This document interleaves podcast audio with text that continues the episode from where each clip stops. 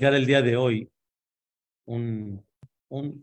es un análisis, realmente es un análisis eh, para comprender un concepto, un concepto interesante, Ezrat Hashem, y primeramente Dios eh, llegar a una, a una, se puede decir, una, eh, una conclusión de comprender Dios qué espera de nosotros.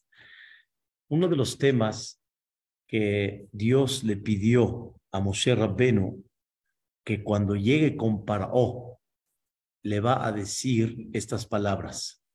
Dios obviamente le dijo a Paró, quiero que saques a mi pueblo, quiero que lo mandes, quiero que de alguna manera me sirva, ¿sí? En, en, en el desierto, pero sin embargo, aún de que, de que fue y vino este Moshe Rabbeinu con Paró, hay una frase que es importante que destaquemos que Dios le pidió a Moshe que se lo diga a Paró.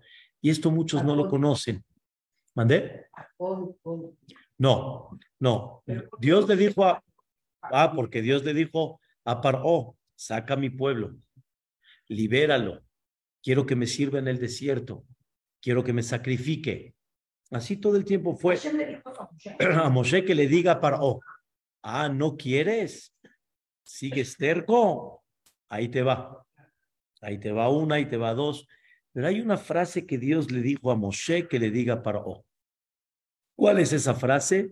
Dice el, el, la misma Torah, al principio, al principio en Perashat Shemot, de Amarta el Paró. Le vas a decir a Paró, Ko Amar Hashem, Bení Bejorí Israel. Mi hijo primogénito Israel. O sea, quiere decir, antes de empezar a hablar, antes de empezar, vamos a llamarle la negociación, la idea es, Bení Bejorí Israel. Mi hijo primogénito es el pueblo de Israel. Y como no me haces caso, o si no me quieres hacer caso, uno de los puntos que te voy a demostrar quién es mi hijo primogénito y por no, y por no haberme hecho caso, voy a liquidar a todos los primogénitos de Mitzrayim, manifestando que el único primogénito, ¿quién es? Am Israel. O sea, del mundo entero, el primogénito es Am Israel.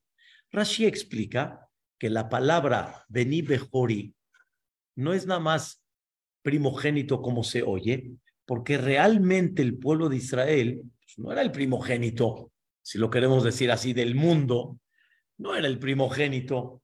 Hubieron tres hijos de Noah y no era el primogénito, justamente Shem no era el primogénito de donde venimos nosotros, los semitas, como le llamamos, no somos los primogénitos, ¿sí? Shem, Ham, Yafet, ¿sí? Shem era el hijo mayor de Noah, pero posteriormente de todos los que vinieron en las futuras generaciones, es que somos el primogénito.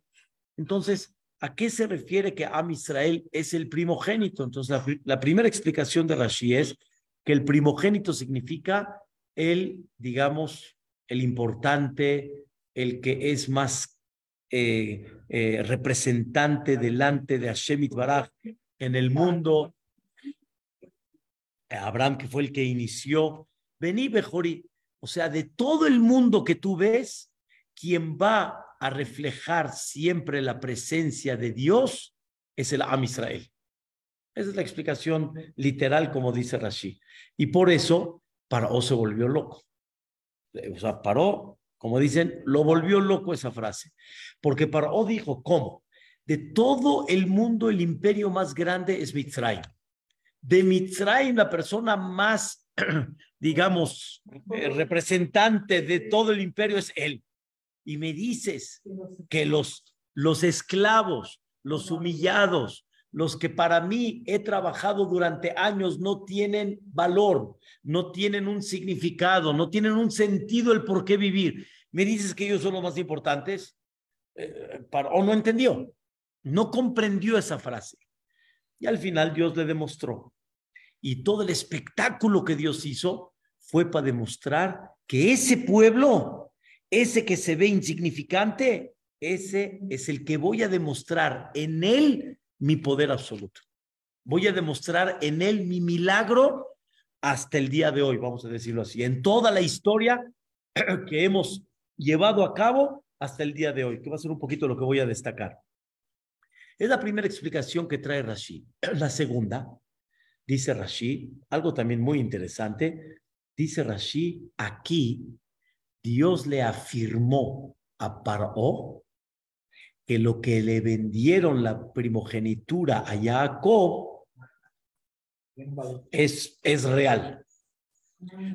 O sea, el, primogénito, o sea, hubieron dos hijos.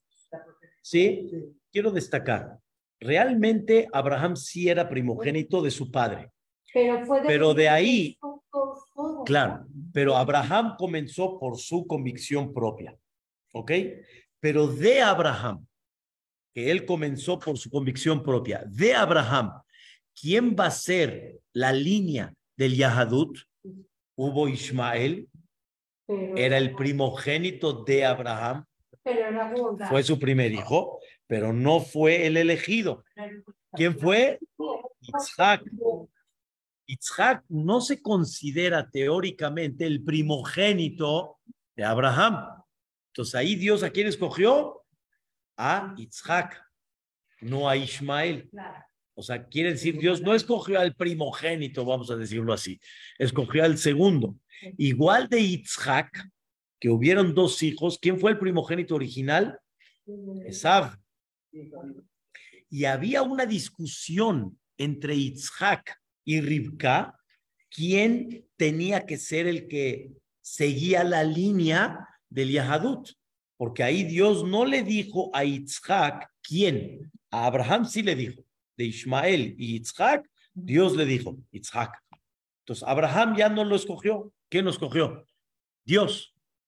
Para Abraham fue tan dura esa noticia que Abraham pensó que Ismael va a morir porque no puede ser que escogiste al segundo y no a quién, al primogénito, cuando normalmente se le da más lugar. Es correcto.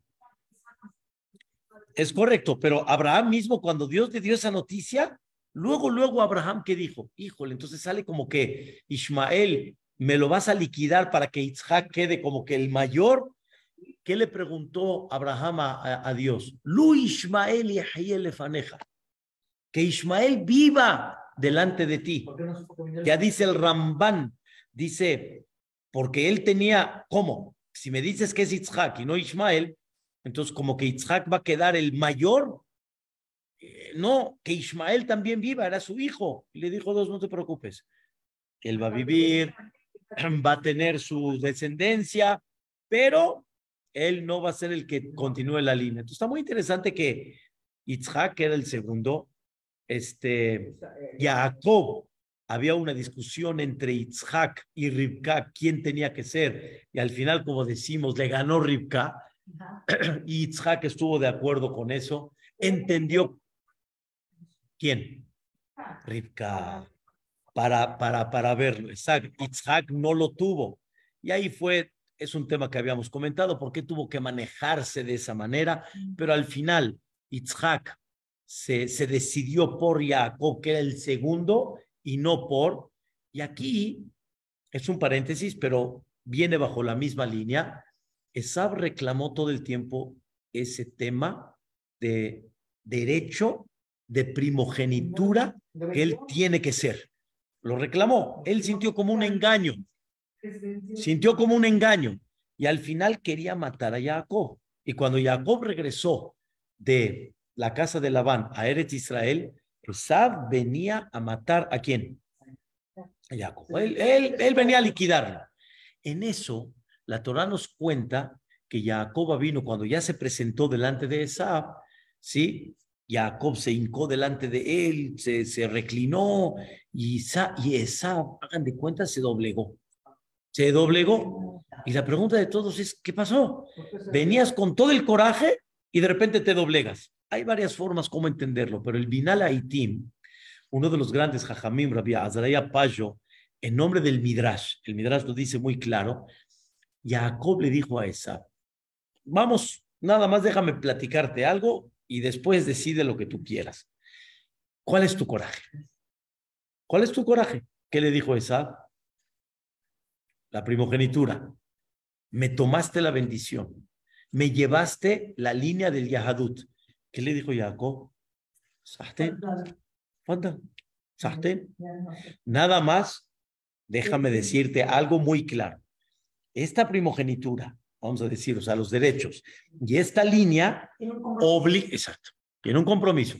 ¿Qué compromiso tiene? Misraim, esclavitud, inquisición, este, pogroms, la Shoah, tiene, tiene todo lo que implica. El Yadut no es una, nada más un título de puros derechos.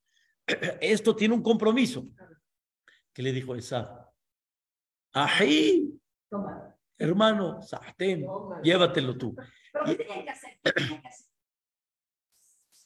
O sea, quiere decir, los derechos de la primogenitura significan de que tú vas a ser tipo el futuro sacerdote, pero no tú, sino tu pueblo, tu futuro que vas a formar.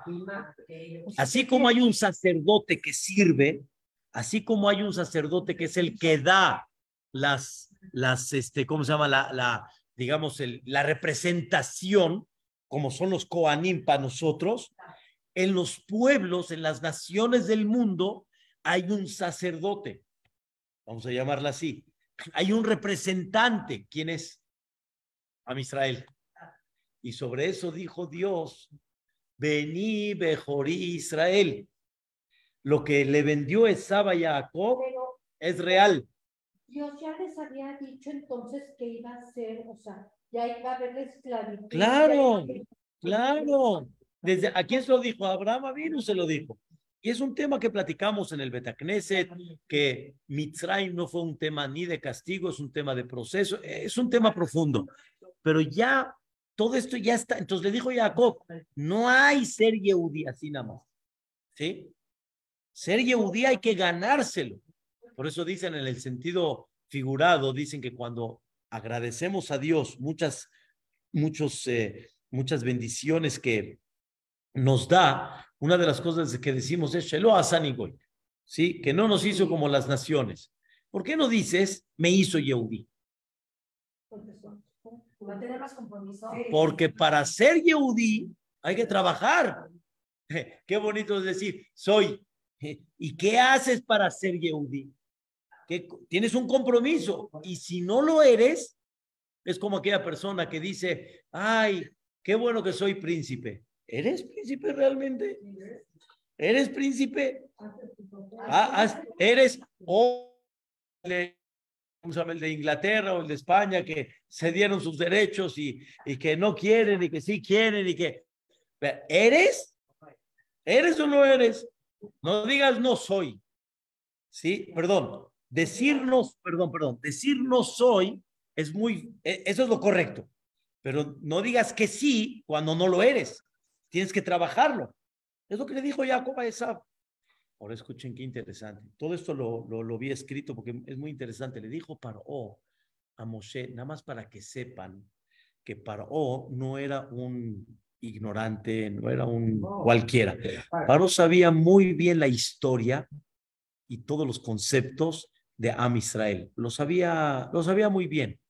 Le dijo Paró a Moshe, a ver, a ver, a ver, quiero entender. Tú dices que este pueblo tiene que ir a servirle a Dios. O sea, que este pueblo es tipo el sacerdote. O sea, este pueblo es el qué? El primogénito. ¿Y Esaba dónde quedó? No Le dice Paró a Moshe, ¿y Esaba dónde quedó? Le dice Dios a Moshe, dile a Paró que le vendió y que la venta que fue real y que Esaba al final lo aceptó y su representante, que es el Malach que peleó con Jacob, también aceptó. O sea, esto ya está cerrado. Aún así, Paró estaba terco, no aceptando todas las, eh, todo el tema que Moshe está hablando con él, y Paró quiso retar a Dios sí, así como lo oyen, quiso retar a Dios y entender hasta cuánto llega su fuerza, su poder. Porque para O, de manera natural, él tenía un poder muy grande. O sea, tenía un dominio en la naturaleza muy, muy grande. En la naturaleza me refiero que, que comprendía los secretos de la naturaleza y podía dominar muchas cosas, así como hoy en día han descubierto muchas cosas que han permitido de alguna forma controlar muchas cosas, pero o controlaba mucho la naturaleza. No sé de qué forma controlaba a los animales salvajes, que los tenía como guardianes en el, en el, en el palacio y por eso nadie se atrevía a acercarse al palacio, lo devoraban. Tenía un control que nadie podía salir de Mitzrayim no, no, no, había salida de Mitzrayim. Así como hoy en día, lo ale, no hay países como que controlan la salida y las entradas. Paró, imagínense en esa época sin computadoras, sin, tenía un control impactante. La brujería que viene dentro de un poder natural que Boreolán puso, ¿sí? la dominaba Paró, a tal grado que dice el Zohar Bilam dijo estas palabras, el Motziam mi Mitzrayim, Dios sacó al pueblo de Israel mi Mitzrayim. Pregunta el Zohar, ¿qué vino a decir Bilam? Dios sacó al pueblo de Israel de Mitzrayim. Sí, sabemos que Dios sacó al pueblo de Israel de Mitzrayim. Y se no entiende, no había poder humano que pudiera sacar al Am Israel de Mitzrayim. No había forma. No había forma. Nada más Dios fue el que demostró su capacidad por encima de todo lo que había en Mitzray. Entonces, cuando paró, no dejaba salir al pueblo de Israel, no era nada más una terquedad absurda, porque muchos dicen, después de tanto golpe, ya, ya, no sería. O sea, entiende, o sea, ¿qué quieres? ¿Destruir a todo tu pueblo? Como, como los mismos súbditos le dijeron a Paró, a Terem te da, ¿No te has dado cuenta que Mitzrayim ya está destruido? Pero Paró estuvo cada vez en un punto que dijo, escuchen bien, tal vez aquí llegó, ya no puede más. Quiero ver, quiero ver más su poder. Yo, yo lo quiero ver. Sí. Y decir, ahí está, ya no pudo. Aguanté. Me destruyó una parte muy importante, pero ahí está que ya no pudo más. Me voy a recuperar. Pero hasta aquí no. Y Dios le dijo a Paró, aguas, te estoy dejando en vida para que tú digas lo que en la perashá de la semana Paró dijo. Mija moja pa elim Hashem. Traduzco. Sí. Mija moja significa, ¿quién es como tú? Baelim. ¿Saben qué es Baelim? En, en, los más poderosos que hay, mi No, no, ya, no vi algo más. No vi algo más. No lo vi, no, no hay, no existe. Él, sabiendo lo que tenía en su mano, le dijo Dios, tú te vas a encargar de publicar en el mundo mi Ani. ¿Quién soy yo? exactamente. Y eso para lo dijo. Y quiero decirles Aún así, aún así, cuando ya pasó todo el espectáculo del mar, y porque en el mar fue algo todavía más de lo que vieron en Mitzrayim. O sea, todavía lo que vieron en Mitzrayim todavía no fue suficiente a lo que vieron en el mar. Y después de eso, el pueblo de Israel ya estando en el desierto, ya, ¿qué más quieres? El pueblo de Israel vio las diez Makot, vio la partida del mar, vio que Dios hizo pedazos a todas las idolatrías. El Am Israel se dio cuenta que no hay más que la, el poder divino, todo increíble. Con todo y eso, en el desierto, cuando ya se les acabaron las provisiones, la comida, etcétera, ahí dice en el Teilim, en el capítulo 78, que David Amelech describe lo que pasó en Mitzrayim, lo que sucedió cuando salieron del desierto, la partida del mar. Y ahí David Amelech describe, se acabaron las provisiones y el Am Israel dijo estas palabras. Ayuhal el, podrá Dios, la Aroch Shulhan, preparar una mesa Bamidbar en el desierto, podrá. Cambió la naturaleza. O sea, cambió quiere decir, partió el mar, cambió la sangre, este, eh, reprodujo pero en un desierto que no hay nada, podrá. ¿Cómo? Después de todo lo que viste, ¿dudas de mí? ¿Dudas? Sí, sí, pero más profundo que eso. No nada más, si fuera que es un Yetzerará por el tema de el tema de que tengo hambre, por el tema de está bien, pero no, es una frase de David Amelech donde y como dice la misma Torah. En el desierto me probaron diez veces. Me probaron quiere decir, podrá. O sea, cada detalle era, te voy a demostrar si puedo. Si puedo. Porque Dios quería demostrar su poderío al faraón también. principalmente al faraón, pero principalmente fue para el Am Israel, porque ¿quién es el que va a transmitir hasta el día de hoy ese poder absoluto de Dios? Pues nada más, Am Israel que es el que tenemos, vamos a llamarle el Pesach, el que Dios nos sacó de Mitzrayim, etc. Entonces, regresando al punto, Paró no podía creer que Am Israel es el hijo primogénito, que realmente son el pueblo que van a representar a Boreolam, que son tipo los sacerdotes, vamos a decirlo así, el Am Israel. Y el tema principal, ¿por qué si el tema de la primogenitura es tan importante para Dios que le dio importancia al primogénito, le dio herencia doble, le dio santidad, de alguna manera que tiene que, que tienen que hacer el pidión, le dio muchas cosas al mejor. ¿Por qué en, el, en, el, en la trayectoria del Yahadud, justo quien no fue o más bien dicho, ¿quién fue el Am Israel? El que no fue primogénito. O sea, si el ser primogénito es tan importante, justamente porque el que no fue primogénito, ese fue quien representó el Am Israel, como por ejemplo Isaac, Jacob, ni Reubén, Yehudá, se le dieron el, el reinado, Yosef, aunque Yosef era primogénito por parte de Rachel, pero no por parte de Jacob. O sea, Efraín y Menashe, exactamente, me cambiaron de los dos hijos de Yosef. O sea, siempre me voy con el segundo. Le das tanta importancia al primero y por el otro lado, en la práctica, vamos a decirlo así, no le diste importancia al primogénito. No, Ah, tengo, tengo, tengo otro, otro camino. Pero es interesante, ¿sí me entienden? Le dices el primogénito es lo máximo y por el otro lado me estás dando la importancia en, en, en línea al que no fue primogénito. Nada más quiero hacer un paréntesis.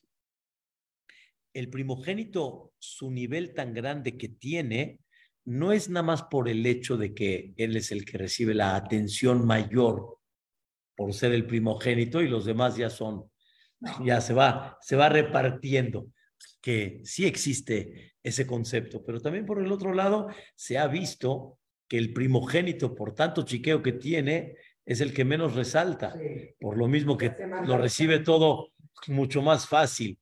Y el que está después para recibir lucha y se esfuerza y hasta hay, este, digamos, análisis que justamente, exacto, también puede ser al revés. O sea, no obliga el primogénito tiene más derechos porque aparentemente es el que o recibe mejor educación o porque tal vez un poco más estricto con él, o no justamente es, o sea, no hay una regla general en eso. Cain y Hebel, se me olvidó otro ejemplo. Hebel fue el que siguió. El que, Hebel era, fue el que, aunque al que, en su corbán, no a Cain. Reubén, al final lo empujaron, Reubén al final no tuvo. Está, está, está interesante el análisis que es. Hay muchos comentaristas que explican que normalmente el concepto de la primogenitura representa un cambio en la persona. Por ejemplo, el primogénito es aquel que hizo papá y mamá a los papás. Y es aquel que les, los, les dio a ellos un cambio de responsabilidad, un cambio de comprender cuál es mi objetivo principal en la vida, un cambio en comprender cuál es el futuro que tengo que construir. También comenzar, por ejemplo, un eh, cuando hay la, las primicias en cada año en el árbol. Sacrifícalas a Dios. ¿Por qué? Porque son las quien me provocan de alguna manera ver un panorama diferente. Ya lo tengo. ¡Wow! Ahora, ¿qué hago con ellas? ¿Qué voy a invertir en ellas? Siempre cuando una persona tiene lo primero, le, le, da un sentimiento de recapacitación, un, un sentimiento de observar un poco más de asombro y de observar un poquito más amplio y no hasbe shalom en una forma así natural. Si lo tienes como tipo el sueldo, mes, mes, mes, mes, mes, mes, no. Pero cuando trabajas para ver el fruto a futuro, cuando lo recibes, oh, entonces te debería de hacer recapacitar de no nada más ver el producto, sino verlo un poco más con una visión más amplia. ¿Qué vas a hacer con él? ¿Cómo lo vas a invertir? No puedes jugar con él, no lo puedes desperdiciar. Por eso el tema de la mañana, el Modeani, que tiene un tema importante, ¿sí? Modeani, Lefaneja, Mele, Haibe, Kayam, o sea, todo inicio te da un, un por eso el Hainuja Bait es un inicio, es un inicio, algo, entonces, espérame, eh, Baruch Hashem, estrenas una casa, ¿no? ¿Y qué? ¿Qué, vas a hacer con ella? Shehayano, Bekiyemano, Beiguiano. Siempre la verajá de Shehayano está cuando inicias algo. Pero ese inicio cuando va pasando el tiempo, ¿qué va pasando? Se hace rutina, se va desvaneciendo. Por eso el Shehayano tiene que despertarte, ¿sí? Sí, Shehayano. Y, ojo, ¿y qué vas a hacer con él? ¿Qué vas a invertir en él? Y así muchos temas. Igualmente, va Aire, va Boker. Y fue la noche y fue la mañana. Para el Yahadut, ¿cuándo comienza el día? En la noche. ¿Por qué comienza en la noche? ¿Cómo? En la noche terminamos el día. ¿Cómo, cómo Shabbat empieza en la noche? Cuando ya terminó el día, cuando ya estoy cansado. Tendría que comenzar el día en la mañana. La respuesta es igual. Terminaste el día, ¿sí? Ya estás cansado, mañana será otro día. No, ahorita en la noche, ¿qué? Tienes que empezar a pensar qué voy a hacer al siguiente día. Porque ahorita que estás cansado, quieres reponerte para otro día. ¿Para qué te quieres reponer? Eh, ¿Para qué No estás fresco, pero es para planear y entender, le voy a dar un valor cuando amanezca. Según cómo te duermes, así vas a amanecer. Porque hay unos que se duermen para amanecer a las 10. ¿no? Los domingos, así rico, así, ¿entiendes? Es una forma como recapacitar esto. Por eso, esto ya es un paréntesis nada más, pero en el matrimonio no se dice Shehayano. Buena pregunta, ¿no? No dice Shehayano. Porque justamente te vienen a enseñar que el matrimonio tiene que ir para arriba. No es como una casa que te vas acostumbrando. El matrimonio, ¿cómo tiene que ir? Para arriba. Shehayano, cuando Vedrat Hashem casa a tus hijos, Shehayano. Shehayano, cuando veas a tus hijos en el mejor camino. Shehayano, cuando realmente la pareja está, ¿qué? Sólida. ¿Ya no de qué? Por la mitzvah. Por la mitzvah. Bien. Pero justamente ahí está la diferencia. En, en el Brit Milá, la mitzvah es el Brit y ya. Ese Brit, obviamente, igual como la misma idea. Espérame. Llegué a una mitzvah. ¿Cuál es la mitzvah? El Brit. Ese Brit ya es un pacto. Ese pacto, ¿qué te, ¿a qué te va a llevar? Claro, claro, claro, claro.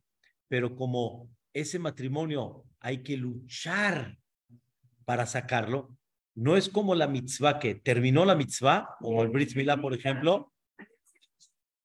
No, no, el Brit Milá ya es, es el Brit Milá en sí, ya. Es el pacto, ya terminó.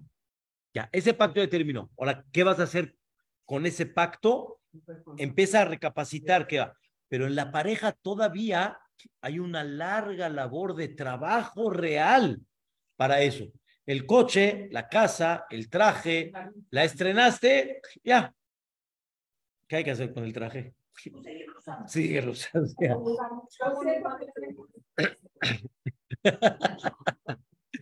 Pero sí, por eso, por un lado, se hace una alegría muy especial en la boda.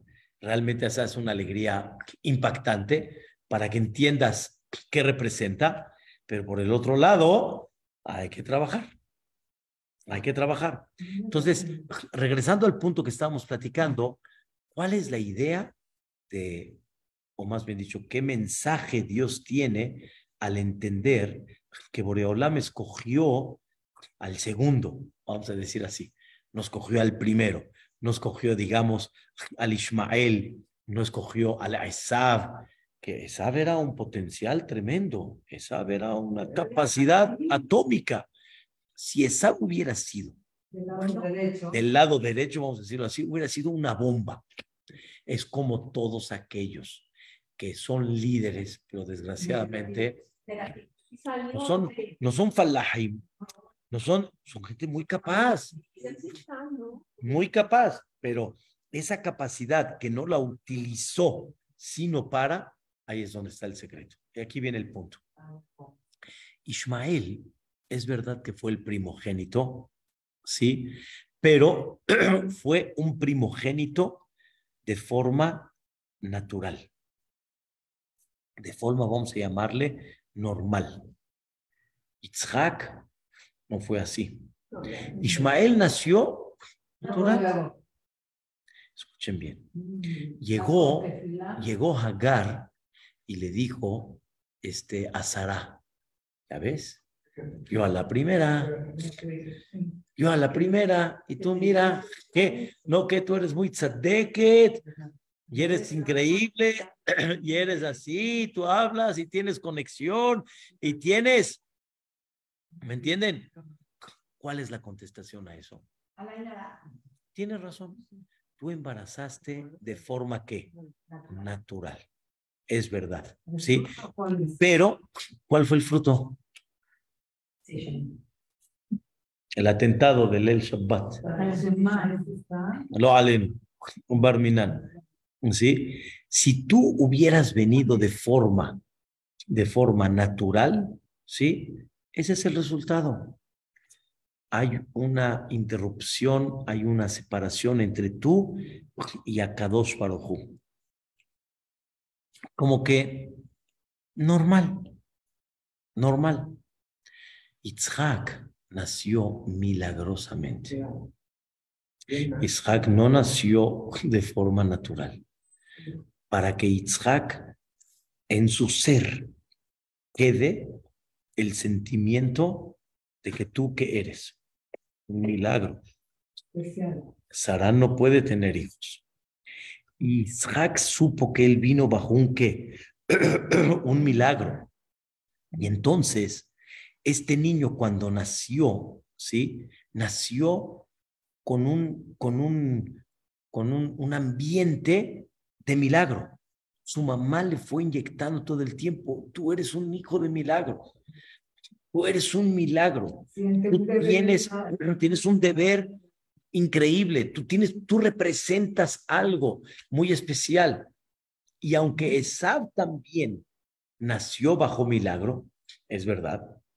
Esab, porque tuvo, fue de Ribka, pero Esab nació, como dice su mismo nombre, Azui. Él ya estaba hecho, él nació muy maduro. Él no necesitó mucho depender de. ¿Y Jacob cómo nació? Débil, no hecho, no esté formado, dependiente, no maduro. Jacob. Entonces, ¿a Isaac cómo se sentía? Isaac también nació muy dependiente. Isaac obviamente fue totalmente milagro. Ismael lo tenía hasta que lo tuvieron que sacar. Isaac, escuchen bien, ay, se me olvidó decirles, hay un midrash que dice que Ismael dijo, cuando le pidieron a Abraham que sacrifique a Isaac, Ismael dijo, no, si a mí me hubieran pedido, yo no le entro. El quien nace de forma natural, así piensa. ¿Por qué voy a sacrificar?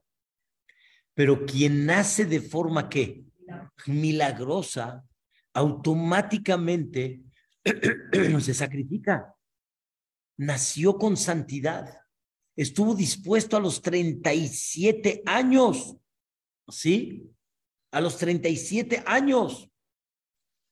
Yo voy, yo sí me sacrifico. Ahí está el punto de diferencia. Esab y Jacob fue exactamente igual. Esab, exacto. Esab no le interesó el tema del papá, la espiritualidad. Él se fue a la buena vida, como dice. Hizo lo que quiso. Se fue a lo increíble. Por el otro lado, Jacob, ¿qué? No, Jacob entendió que él depende de. Y fíjense aquí el punto, quiero decirles. De veras que increíble. Hay padres que educan a sus hijos a conocer a Dios. Entiende que hay un creador. Comprende que hay un, hay un ser supremo. Comprende, pero ¿qué se pone en contra de? En contra de eso. Pues la buena vida. La naturaleza, la buena vida, este, este, los intereses personales. Claro. O sea, entiendo que, pero, o sea, Dios seguramente creó este mundo para, y hasta ahí nada más. Entonces, es muy difícil que esta educación se mantenga. Y eso es lo que pasó con Ismael. Y por eso Ismael renegó a toda esa educación. Pero el Derech, la, la, la educación del Yahadut, es educar a los, a los hijos que nosotros somos el pueblo del milagro. Que toda nuestra existencia está fuera de la naturaleza que todo nuestro existencia está fuera de los límites. ¿Cómo? No podemos nacer de forma normal. O sea, tenemos que venir de madres estériles. Tenemos que venir y vivir en un desierto 40 años. Bueno, no podemos vivir como todos. Normal, normal, como todos. Tenemos que ser un pueblo del milagro. La respuesta es, desde que naciste, eres todo un milagro. Eres todo un milagro. Y si eres todo un milagro, comprende, si estoy haciendo un milagro para ti, quiere decir que tengo algo muy especial para ti. Entiende que eres muy especial. Entiende que representas algo diferente al mundo. Entiende que tu conducta tiene que ser algo diferente. Entiende de que no es nada más decir, no me interesa, eh, no estoy este, interesado en ese, en ese punto importante. No, entiende que aquí no es si estás interesado o no. Entiende el potencial tan grande que tienes. Ve cómo en la trayectoria del mundo el pueblo de Israel ha sido un milagro. Un milagro que no tiene lógica. La existencia. Como ya dijo Rabiakov Emdin, juro por mi vida que el milagro más grande de la vida, ¿qué es? La existamos. El perseguido, el humillado, y aquí estamos y que nuestra filosofía sigue, nuestra Torah que sigue. todo, todo continúa, todo sigue. ¿Qué es esto? Esto es lo que Dios quiere. Dios no hay duda que aprecia al primogénito, pero cuando el primogénito siente de que de forma natural así tiene que salir, te vengo a enseñar, no, exactamente al revés. Aquí nosotros somos qué? Fuera de, fuera de esa naturaleza. Tendríamos que ser humildes. Tendríamos que ser aquellos que no esto nos provoque qué? Orgullo y soberbia, sino todo lo contrario. Ser ejemplo, ser ejemplo de, ser ejemplo de conducta, ejemplo de rectitud, ejemplo de que hay un ser supremo que te dice cómo tienes que comportarte. Pero tú tienes que entender esa parte. Tú eres un pueblo de qué? De milagro. Tú eres un pueblo de milagro. Punto. Y tienes una responsabilidad enorme. Por eso, hay algo muy interesante, pero de veras, muy, muy interesante, que ya el Ramban lo destaca. Saben ustedes de que otro de los milagros increíbles es el nacimiento de Moshe Rabbeinu. Ah. Yochebed tenía 130 años. Ah, no 100 como será, 90 como será, 130. 130. ¿Sí?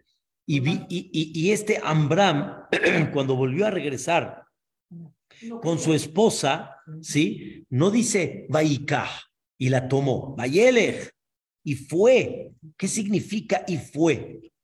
¿Qué significa y fue? Dice la Barbanel, la Torah quiere insinuarte acá que este matrimonio de ellos no era natural. A los 130, ¿a, qué vas? La respuesta es, Vayele, él caminó manifestando de que yo tengo, escuchen bien, la fe de Boreolam de que cuando él quiera que de aquí van a ser, van a ser el futuro salvador de Am Israel, aquí va a ser. Miriam ya le insinuó. Porque no quería tener más hijos. Porque, lo estaban tirando al río Nilo y todo. Oye, ¿por qué te divorcias de tu esposa si de por sí ya no pueden tener hijos? No te divorcies, ¿cómo necesitas divorciarte? Ya no hay, ya no hay, ya no hay de aquí. Ya no hay de dónde agarrar. Ya no hay hijos. Abraham sabía. Hasta Moshe Rabben, el líder de Am Israel, fue todo un milagro. Es que me hablas. O sea, me hablas tú de que, ¿cómo voy a existir en un ambiente que va en contra? ¿Sí? Yani, toda nuestra filosofía, el mundo va en contra. ¿Cómo me hablas de una? Es que no es así entiende que tú qué eres. Un milagro. Dice, no, no, hay, manera de salir ante un milagro.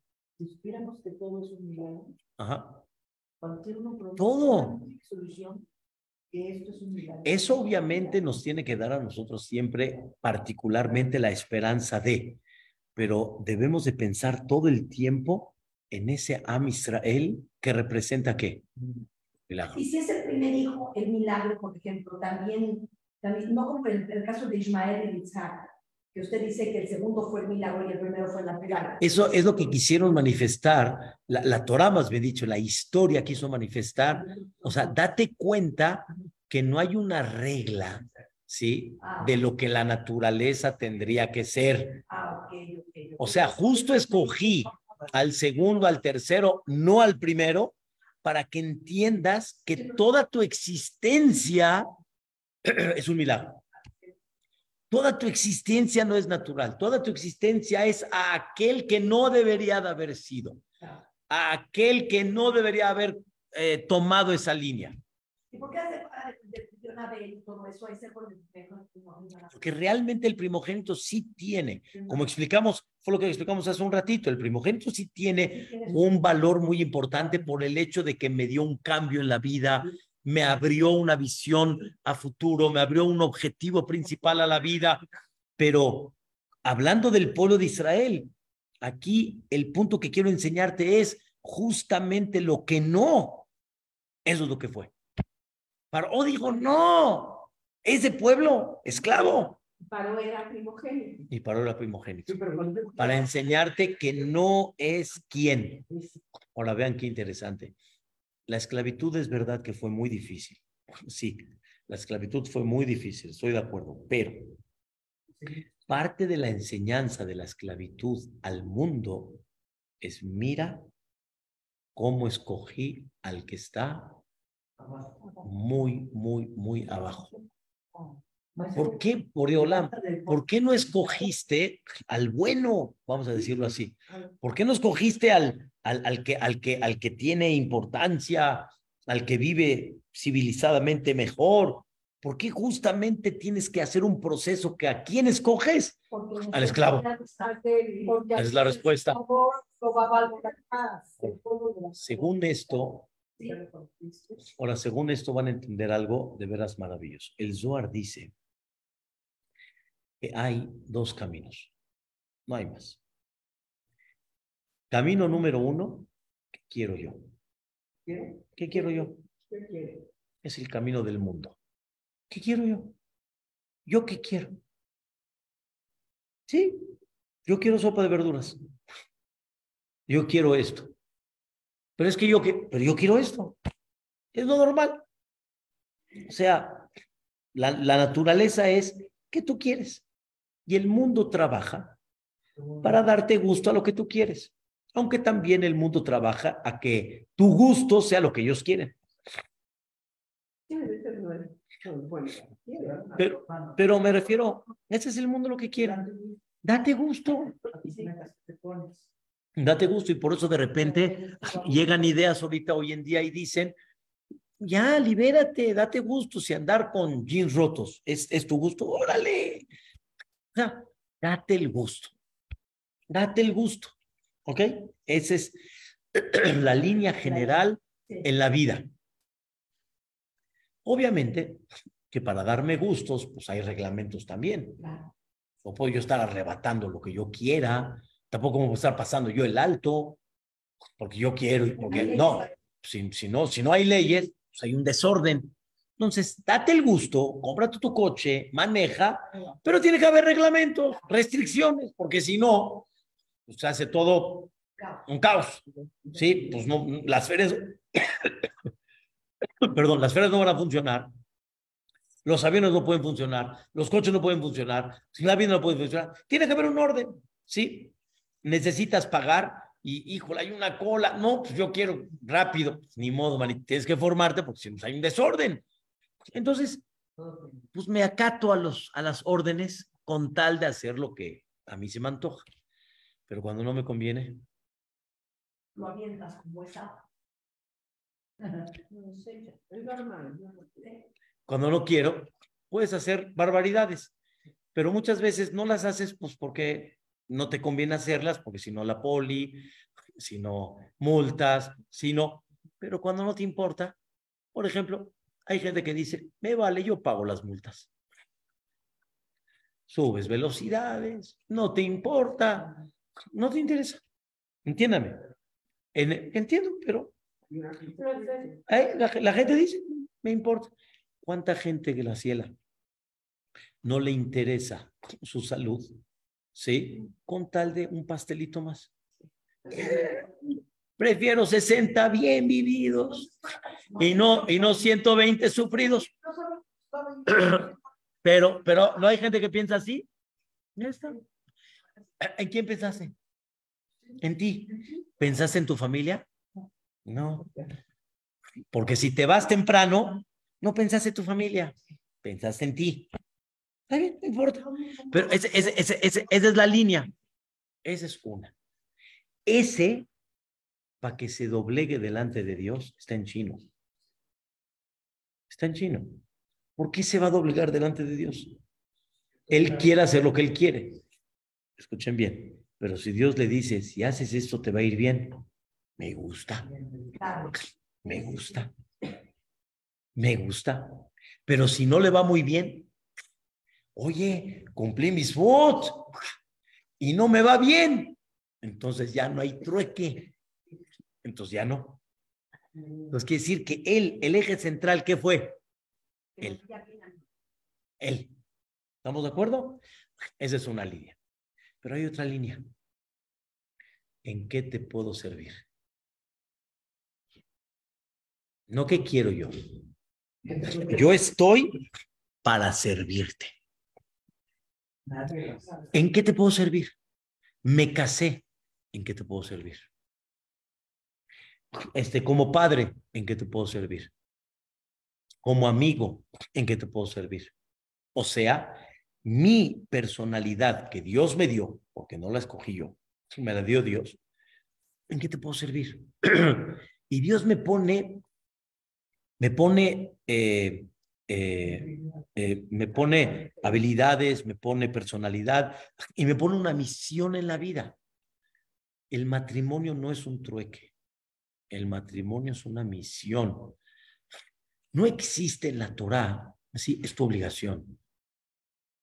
Es tu obligación, ¿saben qué? Es tu obligación. Pero si el otro va a decir, no es mi obligación, se pelean, se hacen y se hace un caos. ¿Me entiendes? Es tu obligación. Cuando es mi obligación. Pero ¿qué pasa si de una forma bonita y agradable, sí, de veras, gracias. Es, es, es, es, lo que yo, ¿en qué te puedo servir? ¿Sí? Ahorita, ¿qué, ¿en qué te puedo ayudar? ¿En qué te puedo ofrecer? ¿Sí? Y lo que tú haces para mí, muchas gracias. Y lo que yo puedo hacer para ti, claro que sí. Yo agarro y me paro y, pongo el plato en el, en el, en ese. ¿Por qué no? ¿En qué te puedo servir? Ese matrimonio florece. Cada uno entiende su misión, pero yo no se la reclamo, porque siempre mi idea cuál es, en qué te puedo servir. Y cuando él a mí me sirve, me siento agradecido. ¡Wow! ¡Qué increíble! ¡Qué increíble! Habían grandes jajamim, no se dejaban, me da pena decirlo así, no se dejaban ni chiquear. Nada. Yo soy el que, claro, jajam, por, pero ¿por qué usted? ¿En qué te puedo servir? La idea es en qué te puedo servir. No hay un ser que su personalidad sea totalmente en qué te puedo servir como un esclavo. No. ¿Qué es un esclavo? ¿En qué te puedo servir? No soy yo. ¿En qué te puedo servir? Viene Boreola me dice, para que haya un pueblo hasta el día de hoy que siga Kashrut, Mis, este, Misbot, Pesach y todo. Yani, ¿en qué te puedo servir? Para que haya un pueblo hasta el día de hoy, tuvo que pasar un proceso muy fuerte, pero que ya se le inyectó en qué te puedo servir. Por eso cuando el pueblo de Israel escuchó, ¿quieren recibir la Torah? ¿Qué contestó? Haremos, lo escucharemos. Cuando normalmente la pregunta es, ¿qué está escrito?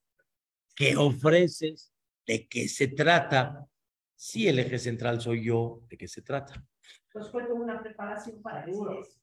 Sí, sí, sí, toda la ¿Entendimos?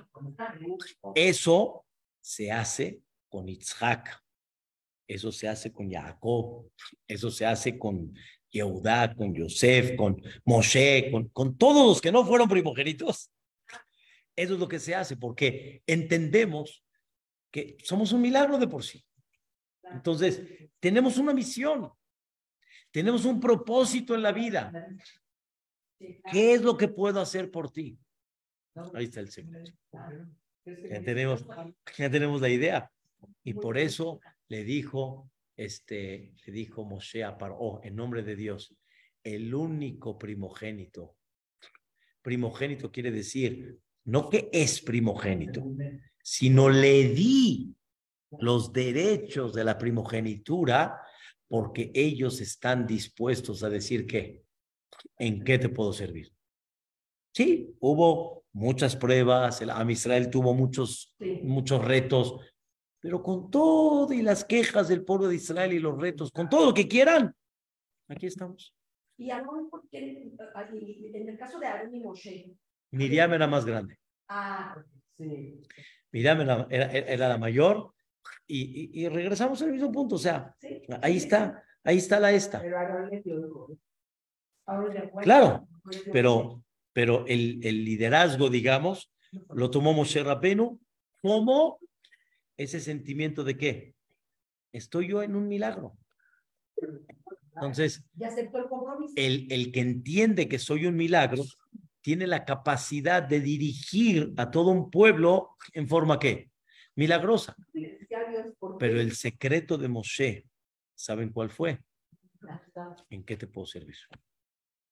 Y empezó con la historia del becerrito y empezó con todo lo que... Él es el que va a aguantar a todas las cabezas del pueblo de Israel. ¿En qué te puedo servir?